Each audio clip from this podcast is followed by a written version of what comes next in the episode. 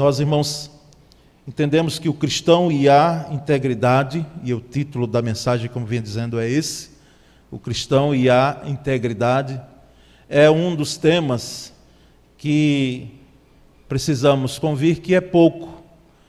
Ele é pouco tratado, às vezes tratado no todo, porque quando falamos de outras, outros aspectos da vida cristã, estamos falando de integridade, mas especificamente o tema ele tem sido pouco abordado.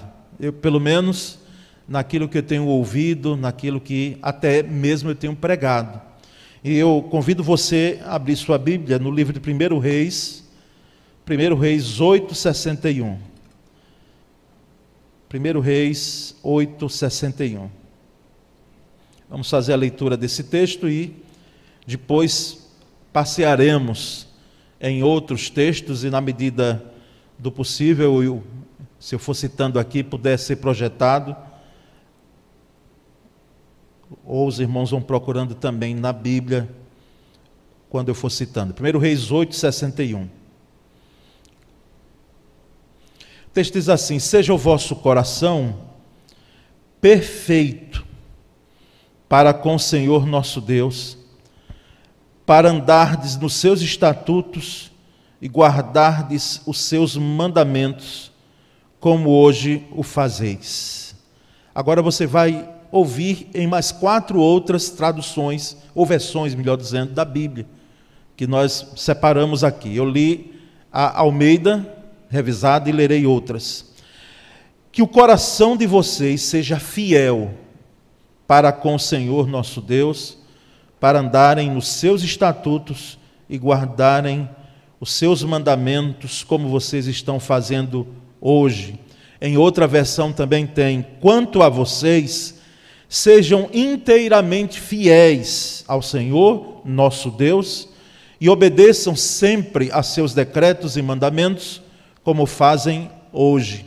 Em outra versão, e seja o vosso coração inteiro para com o Senhor nosso Deus, para andardes nos seus estatutos e guardardes os seus mandamentos como hoje. E em uma última versão, a nova versão internacional, mas vocês tenham coração íntegro para com o Senhor, o nosso Deus, para viverem por seus decretos e obedecerem aos seus mandamentos, como acontece hoje. Amém.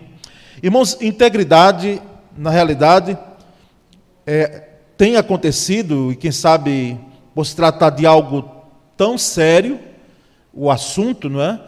é que cria certo desconforto até a abordar, nós podemos chegar, quem sabe, a uma conclusão, porque ele tem sido é, pouco abordado, ou poderia ser mais abordado, esse tema de forma muito mais específica na igreja, na vivência cristã porque pode trazer desconforto, porque pode trazer algumas implicações, pelo menos enquanto tratamos do tema, porque é possível que alguém se sinta incomodado quando se fala de integridade. E se for assim, graças a Deus.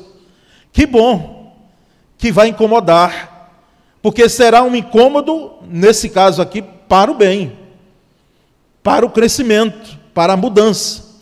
E percebemos, irmãos, que integridade é um valor que se expressa através da verdade. Verdade. O que é, que é a verdade? Lembra que alguém perguntou a Jesus, não é? O que é a verdade? Fidelidade e honestidade. São valores que estão no pacote, no bojo do que nós chamamos de integridade no sentido moral aqui, ético da palavra. É também a qualidade de caráter daquele que é inteiro, daquele que é inteiro e sincero em todos os âmbitos de sua vida. Eu sei que quando eu estou falando isso aqui, alguém pode dizer, ah, é um anjo, perfeito. É nem anjo é, porque os anjos podem ter até as suas implicações, mas é alguém perfeito, um semideus. Então, quem será íntegro, pastor, pelas, por essas qualidades? A Bíblia menciona, irmãos, vários personagens bíblicos que foram íntegros. Não quer dizer perfeitos, está certo? Eles foram íntegros, coração íntegros, e você vai notar, à medida que eu falar aqui, alguns deles Você vai lembrar de alguns pecados, de alguns erros, de algumas quedas. Nós temos Abel, lá no Antigo Testamento. Nós temos Jó, José, Davi, Davi sim, e tantos outros. Alguém um dia se admirou porque Jó, ou Ló, aliás, porque Jó nós sabemos a luta que ele enfrentou, mas Ló, ali naquele contexto de Sodoma e Gomorra, a pressa, não é para dizer a demora exagerada que ele teve, de sair daquele lugar ali puxado, mas você vê como a Escritura chama o, o Ló, que nós chamamos de uma mala sem alça que foi para Abraão. Então, são personagens bíblicos que, embora tiveram as suas implicações na sua vida, porque não eram perfeitos, mas eles procuraram ter integridade, procuraram viver uma vida íntegra. O maior exemplo que nós temos de integridade na Bíblia é Jesus Cristo. Não tenha dúvida disso. E esse argumento, ah, mas Jesus era Deus, ou é Deus, né? porque a gente não pode dizer era alguém que existe hoje plenamente. Jesus é Deus. Sim, meu querido. Mas ele se revestiu plenamente de humanidade. E foi tentado em todas as coisas como nós, assim diz as Escrituras. E o maior exemplo de integridade foi Jesus. Veja o que é que Lucas, narrando, esse médico deixa registrado na, no seu evangelho, Lucas 23, 47. Lucas 23, 47 diz que o centurião, vendo o que havia acontecido, aqui o contexto da crucificação de Jesus, louvou a Deus, dizendo: certamente este homem era justo. O centurião, alguém romano, de etnia romana, podemos chegar à conclusão que se ele estava em algum momento atrás ouvindo as pregações de Cristo, quem sabe, não sei, mas esse homem podemos concluir que ele não tinha conhecimento nenhum de Jesus, da promessa de um Messias, mas diante do cenário da crucificação, após ele dar essa declaração. Certamente esse homem era um homem justo, era um homem íntegro. Que loucura foi essa que nós fizemos crucificando alguém que era justo, alguém que era íntegro? Todo cristão, irmãos, que é íntegro no seu caminho, diz não ao pecado da corrupção. Você não tem ouvido falar nesses últimos anos, e desde sempre, infelizmente, nessa palavra. Ele não condiz com a corrupção, com o pecado da corrupção, do suborno, da mentira, da falsidade, da desonestidade, da infidelidade e da injustiça e tantas outras dades aí, tantos outros termos que estão agregados. O cristão, ele diz não a esse tipo de prática, a esse tipo de prática, a essas ações aqui maléficas à vida cristã e que pode sim, sem dúvida, irmãos, impregnar a vida de alguém de forma subliminar e que às vezes pode se achar natural. Adotar algumas práticas, não totalmente elas, mas um pouquinho delas, e o perigo está aí, só um pouquinho, ou só um tempinho. Vamos fazer uso da mentira, vamos fazer uso do suborno, vamos fazer uso da falsidade da infidelidade. Ninguém está vendo. Só um pouquinho. E nós incorremos em grande erro. Uma convenção que houve, eu vou dizer a cidade, mas embora uma cidade maravilhosa, em Natal, os irmãos que foram para a convenção em Natal, em 2019. Nós tivemos, eu fui com Sônia sozinho, Poliana ficou com Isaac. E na primeira noite, chegando em Natal, e seria o outro dia a convenção, nós fomos para a Orla, para um, um, jantar a dois, não é? E tinha uma placa vertical lá, uma sinalização dizendo que era proibido parar o carro ali. Só que, na realidade, eu olhei e disse, bem, é depois da placa. E não vi, motorista, e você que vai tirar a habilitação, aquela tintura amarela no meio fio, dizendo que era proibido estacionar ali. Então eu estaciono ali, olha, disse, bem, é a partir de lá, e eu vi muito bem a tinta no meio-fio, lá aquela tinta amarela. Eu digo, bem, a partir da placa para lá. E Estava um pouco apagada, mas descuidei de olhar o restante. Quando eu estou sentado com Sônia, saboreando já aquela delícia daquele jantar, aí o garçom vem e disse: Aquele carro é do senhor, está ali na frente. Eu disse: É. É o, é o quê? É um Space Fox? Aí disse a placa: Sim. Ele disse: O, o guarda de trânsito está lá. Já está já tá mutando. Eu digo: Epa, vamos lá. Quando eu acabei de chegar, ele olhou para mim: É do senhor? Aí pontou só a placa ali. Eu olhei disse: É, seu guarda, mas eu pensei que não via. Ele disse: Olha lá, a tinta está meio apagado, né? E aí conversava e ele disse: eu já, se eu não tivesse terminando aqui de fazer a multa, eu até, quem sabe, ia liberar o senhor. E eu não conversei mais. Porque sabe aquela coisa que você faz e você detesta fazer? Não é? Detesta fazer, detesta ser chamado a atenção por algo que você não deveria ter feito. E eu digo: "Pois não, senhor, pode pode fazer a multa e assinei e tal". Isso pode ocorrer, por que eu estou contando essa história de caráter pessoal? Isso pode ocorrer ali no estacionamento, isso pode ocorrer numa rodovia federal, e você tentar ir naquele caminho mais curto do suborno para não pagar multa. Às vezes não é nem o guarda que pede, porque quando ele pede, aí é que é problema. Porque para ele liberar você, você tem que dizer, seu guarda, faz a, a multa logo aí rapidinho para assinar e vamos embora. rapidinho. Mesmo que ele fique dizendo, mas rapaz, mas rapaz. Porque existem sim. E nós temos aqui, nós temos irmãos que são zelosos no exercício de sua profissão. Mas eu não posso dizer que todos são. Infelizmente. E paguei a multa. Fiquei livre daquele pensamento, daquele entendimento, e até disse: bem, na realidade, não tem outra opção senão pagar mesmo. E tem o que conversar nesse caso? Não. Não tem o que argumentar. Não tem o que se pensar. Imagine agir em suborno ou algo parecido. Mas vamos adiante, irmãos. Percebemos que por isso é preciso permanecer ligado a Cristo. Porque o nosso maior e melhor exemplo é Cristo, que nos dá as condições necessárias, através da vida dele, da graça dele, para que nós possamos ser íntegros, andando conforme a Sua palavra e desenvolvendo os frutos do Espírito Santo. Eu sei a importância dos dons espirituais, viu? Mas aqui, integridade está ligado muito mais aos frutos que tem se buscado pouco, porque há uma fã muito grande de se ter os dons. Já teve mais, eu, eu, eu até reconheço. Uma busca até maior dos dons, dos dons, dos dons, dos dons. E os frutos? Parece que não estão atrelados a uma vida cristã.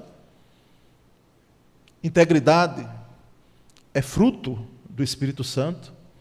O significado raiz, da raiz dessa palavra, irmãos, remete àquelas aulas de matemática que aqui eu quero tirar o chapéu para quem entende, dentre eles o professor Tito, que estava aqui apresentando a Niane. Sabe muito bem que às vezes a gente olha para cá, a gente mais ligado às letras, e diz: Meu Deus, misericórdia, não tem como entrar isso aí na minha cabeça. Mas não tem. Eu confesso a você, não há problema algum, tem estudantes aqui. É? Eu entendi matemática até a oitava série. Quando entrou naquela questão de trigonometria, primeiro ano que no meu tempo era científico, né? Hoje é ensino médio. Pronto, para mim foi-se embora a matemática. Acabou. Eu tive que juntar com gente que sabia, né, para poder chegar até lá e alcançar pelo menos a, a média. Mas em matemática nós aprendemos, por mais que você foi um aluno não é mediano, mas você sabe que é, há um número inteiro, um número inteiro, um, dois, três e aí vai. E há a fração, que é o oposto do número inteiro. Nós estamos aqui, irmãos, falando de integridade, de inteireza. E dá para pegar um pouco. Embora a vida cristã não é tão matemática assim, não é mesmo. Não é uma ciência matemática em hipótese alguma. Tem as suas implicações, suas nuances enormes. Mas nós sabemos muito bem o que é fração e o que é inteiro. Nós sabemos muito bem o que é inteireza e sabemos muito bem o que é fracionado. Fracionado. Irmãos, percebemos claramente que quando falamos em integridade, precisamos entender que essa inteireza não significa completude. Preste bem atenção a isso. Inteireza de coração, de vida, quer dizer que você é completo, no sentido de que não há mais o que desenvolver.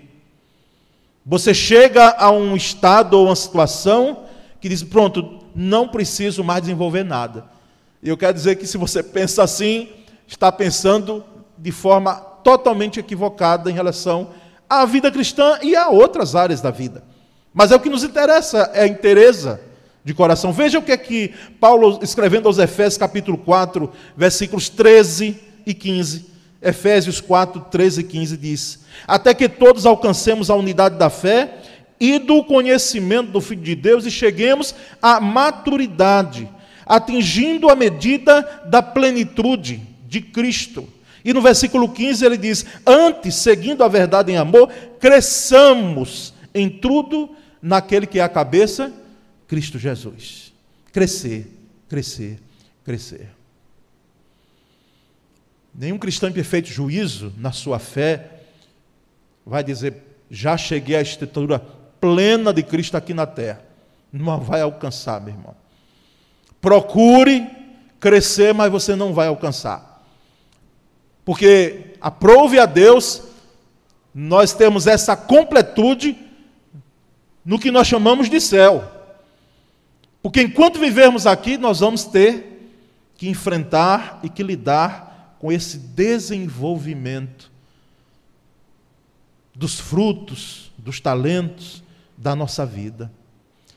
Percebemos, irmãos, que pelo menos alguns aspectos, eu vou colocar aqui, pelo menos o meu professor de homilética, que está com Covid, e temos orado por ele, o professor Agnaldo, que é um presbiteriano lá em João Pessoa, primeira homilética 1 e 2 que eu peguei lá com ele, no Betel, eles nunca digam os pontos da mensagem.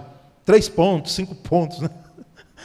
Não diga os pontos, deixe o auditório percebendo, bebendo, tá certo? Mas são três pontos que eu quero trazer, três aspectos em relação à integridade do cristão que eu quero trazer aqui para nós nessa manhã. primeira delas, integridade ética moral. Integridade ética moral. Eu sei que quando falamos em ética e em moral, se a gente for aos dicionários, se a gente for à literatura e em cada ciência, para a filosofia, para a sociologia, para outras áreas do conhecimento, a gente vai perceber, cada uma tendo uma explicação muito mais própria de si. Mas percebemos e entendemos que moral, do latim moralis, maneira, caráter, comportamento próprio, é a diferenciação de intenções, decisões e ações entre aquelas que são distinguidas como próprias e as que são impróprias. Pronto, um conceito dito. Mas percebemos mais ainda quando vamos à palavra, como no livro de Provérbios 12, 22, Provérbios 12, 22, que o sábio Salomão ele já começa a tratar um pouco mais, de forma específica, sobre essa questão da integridade moral ética.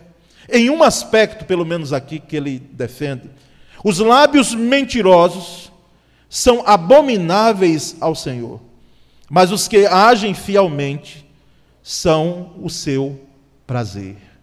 Os lábios mentirosos.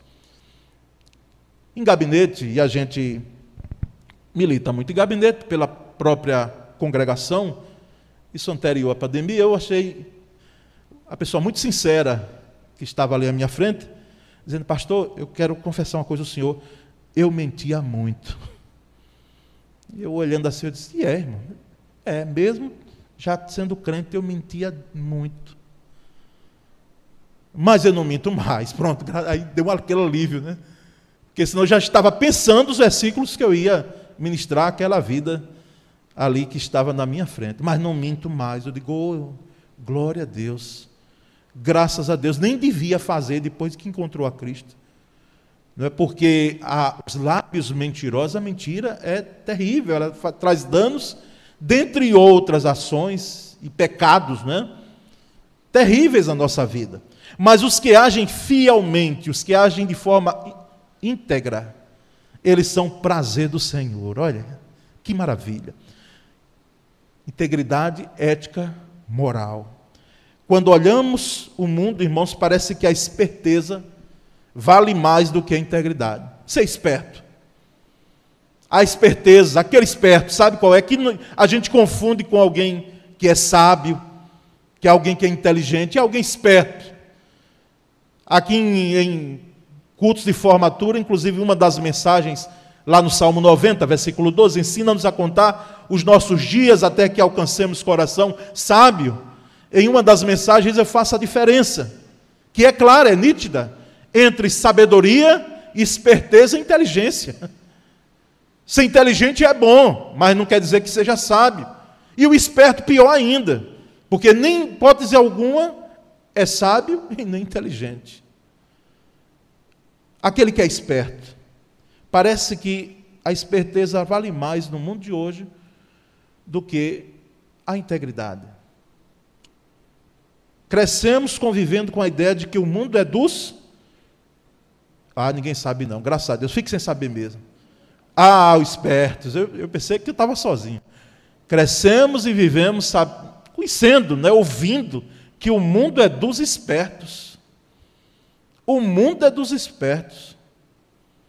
Vamos furar a fila da Covid-19 com os argumentos mais pueris que tem. Vamos fazer dessa forma porque é o caminho mais curto, mais rápido.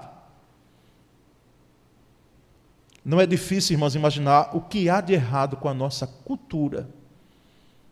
Aqui não tem nada a ver com o evangelho agora, é cultura, é cultural. Quero dizer que em outros países, até porque eu não saio. O lugar mais longe que eu tive foi próximo à Argentina e Paraguai, ali em Foz. Mas existem mazelas desse porte aqui, de integridade, em outros locais. Mas nós precisamos lavar roupa de casa. Não é difícil imaginar o que há de errado em nossa cultura aqui no Brasil e que, lamentavelmente, ela bate a porta da, da igreja e entra. E às vezes é aberta essa porta para entrar na vivência dos seus membros. Quando todo dia ouvimos sobre corrupção em todos os níveis da vida pública e privada, todos os dias. Ainda hoje pela manhã eu gosto muito de rádio, e no celular a gente vai fazendo coisa e vai ouvindo. Ouvi sobre corrupção. Se você ligar hoje, sua TV, algum aparelho, você vai ouvir sobre corrupção. Acesse um site, dificilmente, se for um site de notícias, não vai ter lá uma matéria sobre corrupção, sobre alguém querendo ser esperto, ludibriar, enganar. Irmãos, integridade é uma virtude fundamental para uma vida honesta. Que parece que hoje a gente tem que pedir desculpa. Olha, desculpe aí, mas eu vou ser, procurar ser íntegro. Desculpe, por favor, mas eu vou, curar, eu vou procurar ser honesto. Vou procurar ser honesto, porque eu sou, eu, eu, eu canto que eu sou de Cristo e tenho uma fé. Eu vou procurar. Me desculpem aí, por favor. Parece que a gente precisa pedir desculpa hoje para ser íntegro. Um funcionário público, irmãos, aposentado, olha para seus filhos e para os filhos de seus filhos, seus netos, e diz: Posso olhar para o alto e agradecer a Deus por não ter me corrompido. Apesar de ter tido oportunidade. Meus filhos foram criados com o salário que eu ganhava. Funcionário público aposentado. Isso não é só na esfera pública, não. Em todas as esferas nós temos, inclusive a religiosa, a eclesiástica, infelizmente. Mas aquele senhor estava olhando ali e disse: É, meus filhos, vocês não foram criados com luxo, mas eu Aqui já estou parafraseando e pegando o gancho. Vocês receberam uma educação formal, escolarizada. Quem quis estudar, estudou. Quem quis traba trabalhar e se empenhou para isso, trabalhou. Mas hoje o pai de vocês pode olhar para vocês e dizer que não foi um corrupto. Hoje eu posso deitar a cabeça no meu travesseiro e dizer que eu não fui um enganador, que eu não sou um trapaceiro, que eu não sou. Pai de vocês é alguém que nessa área é íntegro e criou os filhos, como nós temos aqui alguns irmãos aqui que foram criados. Hoje você tem uma posição econômica e social, inclusive os filhos recebem muito mais do que você tinha e do que o seu pai tinha, porque lá atrás tinha um pai com uma profissão que nós chamamos de simples. Uma profissão não tão rentável economicamente, mas com integridade. Integridade criou os filhos dando esse legado de integridade. É admirável, irmãos. É admirável. Em Tito 2, 7, 8, o apóstolo Paulo escrevendo a Tito diz: Em tudo, seja você mesmo exemplo para eles, Tito, fazendo boas obras em seu ensino, mostre integridade e seriedade Use linguagem sadia, contra a qual nada se possa dizer, para que aqueles que se lhe opõem fiquem envergonhados, por não terem nada de mal para dizer a nosso respeito. Leia isso aqui. Se você ler isso aqui e puder internalizar e aplicar em sua vida, você vai estar vivendo uma vida íntegra. Que preciosidade do apóstolo Paulo em dizer claramente para Tito procedimentos, condutas que estão relacionadas intrinsecamente à integridade de uma vida cristã. Mas, irmãos, existe também integridade espiritual. E aqui é um pacote só, certo? Eu estou só dividindo para que o irmão entenda melhor. Mas é um todo. Não tem como ser íntegro espiritualmente dizer, não, mas deixa a ética moral aí de lado. Deixa aí, eu vou ficar só com integridade espiritual. É a melhor, é mais bonitinha. Não tem como fazer isso. É um todo. É como Deus fez o homem. Ou você é tricotomista ou dicotomista. Não tem como separar e dizer, não, espírito, fica aí. Quero só o corpo. Ou vice-versa. Em Apocalipse 3, 14 e 16, nós precisamos nos atentarmos para o que foi dito a essa igreja em Apocalipse. Apocalipse 3, 14 a 16. Ao anjo da igreja em Laodiceia, escreva: Estas são as palavras do Amém, a testemunha fiel e verdadeira, o soberano da criação de Deus. Conheço as suas obras, olha. Sei que você não é frio nem quente. Melhor seria que você fosse frio ou quente. Assim, porque você é morno, nem frio, nem quente, estou a ponto de vomitá-lo da minha boca. Uma vida morna. Um banho morno nesse tempo é até bom, até os corpos mais calorentos. É bom, é saudável. Mas, irmão, vida, irmãos, vida morna espiritualmente é vômito certo de Deus. Porque ele quer viver uma vida que quer agradar dois senhores. Ele quer viver uma vida que não é de integridade, e de integridade é uma. E não tem como. É como óleo e água aí. Como já falei aqui, teimosamente o óleo diz: pode ficar embaixo, agora eu vou ficar aqui em cima, não vou misturar com você. Nós estamos aqui perto, mas eu sou diferente. Percebemos, irmãos, que integridade espiritual nos traz em mente essa a, a ilustração muito clara dessa igreja de Laodiceia, que teve um, uma palavra dura de Jesus. E era igreja, viu? Era uma igreja.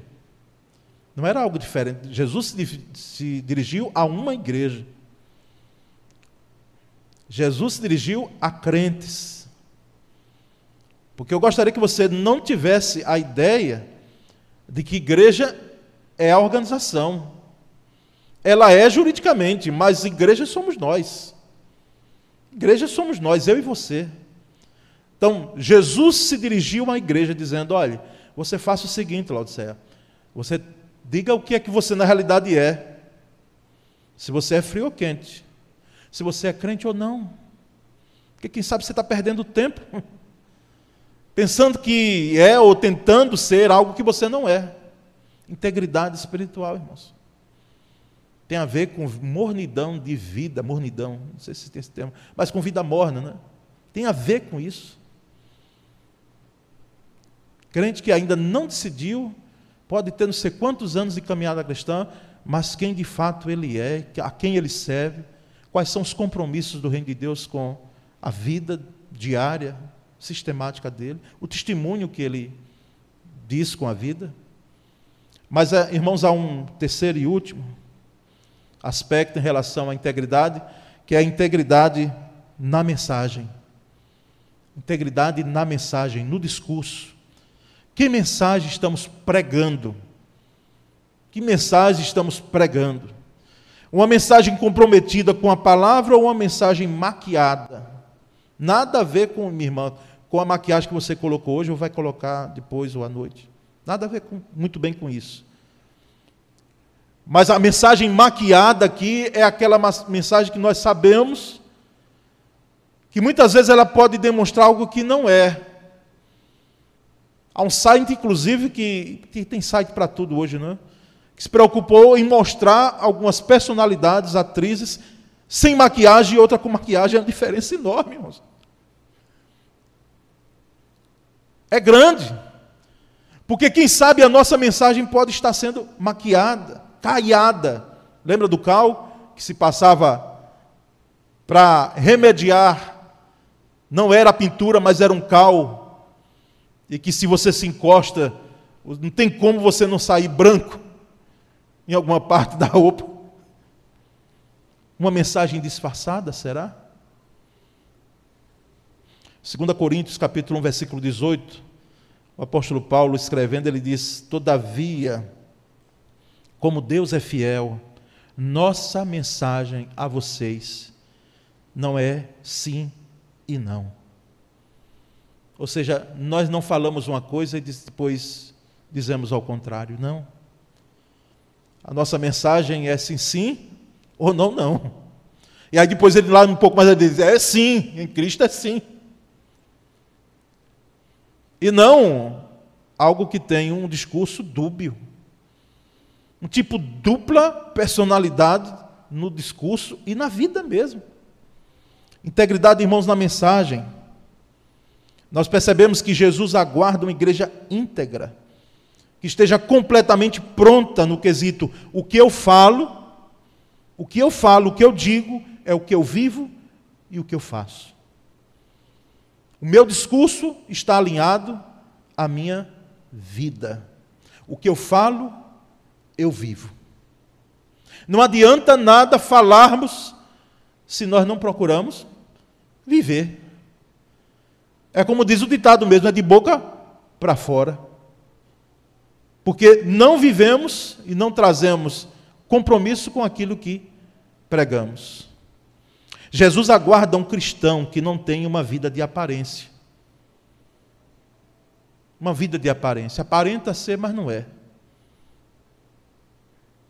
Jesus aguarda uma mudança. O discurso dele, a mensagem dele é para mim, para você, dizendo: olha, tome uma posição, tome uma decisão.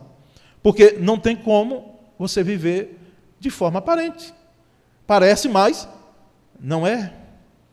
D.L. Moody, Moody, pregador, um evangelista, ele diz que de 100 homens, e você já sabe de qual é salteada essa, essa frase, de 100 homens, um lerá a Bíblia. 99 lerão o cristão, lerão o crente. De 100 pessoas, uma lerá a Bíblia. 99 lerão o cristão. 99 vai ficar olhando para você. Inclusive, é impressionante como as pessoas sabem, às vezes até de forma estereotipada, como crente tem que ser, não é? Porque se passou a ideia de crente ter que ser de algumas formas, e disse, e é assim mesmo, é? Uma vez alguém, aí vai, para como são as coisas, isso já tem um tempo, mas eu já estava aqui, acho que à frente da igreja, eu era pastor de jovens. Alguém pensando que para entrar aqui no culto tinha que ser só de paletó. Os homens. A pessoa, quem botou essa ideia? Nada a ver com os irmãos das igrejas que fazem isso, que Deus abençoe. Não concordo que você chegue aqui de qualquer forma. Porque num fórum, num tribunal, você não vai como você quer, não. Não entra. Em hipótese alguma. Por que quer vir para a casa de Deus muitas vezes? Da forma que você acha que deve ser. Não, porque está muito quente. Eu vou aqui de camisa regata e vou cultuar e ninguém vai me dizer nada. Porque o que importa é o coração, sim. Mas lá fora, anda conforme as regras, não é? Às vezes aqui quer fazer como pensa. Não é assim, não. Não é assim, não. Mas Moody disse muito bem. As pessoas, elas sabem. Porque algumas já ouviu isso aqui. E crente faz isso, é? E pastor faz isso, é? Crente não faz isso, não. Como é que elas sabem? 99 lerão a nossa vida. Por isso que o apóstolo Paulo disse nós somos como cartas vivas aí.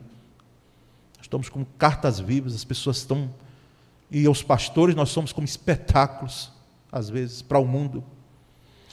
Deus não busca, irmãos, e aqui eu encerro, pela graça e misericórdia de Deus, mas espero que essa mensagem ela venha para o meu, como veio primeiro para o meu coração, seja partilhado aqui com você e cada um traga para si. Deus não busca pessoas perfeitas. Reitero isso, Deus não busca pessoas perfeitas, porque Ele sabe que nós somos imperfeitos. Não existem pessoas perfeitas. Não existe pastor perfeito, não existe igreja perfeita. Não existe denominação perfeita, não. Perfeito é Deus, íntegro totalmente é Ele. Mas Ele busca pessoas íntegras. Pessoas íntegras, pessoas que desejem, desejam um coração íntegro. Pessoas que vivem em integridade. Deus, esse aspecto de buscar, é claro que Ele já sabe, Ele conhece, mas a pergunta é, e não se assuste nem se escandalize com ela, será que Ele vai encontrar gente aqui entre nós, íntegras, cada um responda para si mesmo. Que Deus nos dê a graça, irmãos, de termos integridade de vida. Integridade de vida. Sem fracionar, departamentalizar, separar o que é um todo. É um pacote só. E aí, certamente, nós teremos uma igreja mais sadia, nós seremos uma igreja mais sadia, nós teremos um testemunho muito mais autêntico. Amém?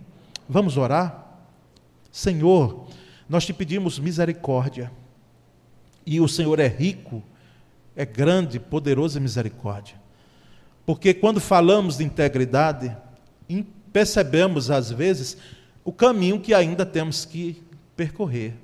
Mas sabemos plenamente que esse caminho não é percorrido pelas boas ações que queremos fazer, pelo nosso empenho apenas. Não, não, não, nós entendemos plenamente que se nós nos colocarmos na posição que o Senhor ordenou que ficássemos, nós seremos bem-sucedidos na integridade. Nós teremos uma vida coerente com a nossa fala, com o nosso discurso, Pai. Ô oh, Senhor, particularmente aqui, a igreja local, chamada a primeira igreja Batista de Aracaju, nos dá graça para que possamos ser mais íntegros, mais honestos, mais fiéis, mais verdadeiros, mais tudo, Senhor. Mais Cristo em nossa vida. Dá-nos essa graça, Pai. Nós adoramos ao Senhor, porque é o Senhor quem cuida da tua igreja. Muito obrigado, Pai. Nós oramos em o um nome de Cristo Jesus. Amém. Graças a Deus.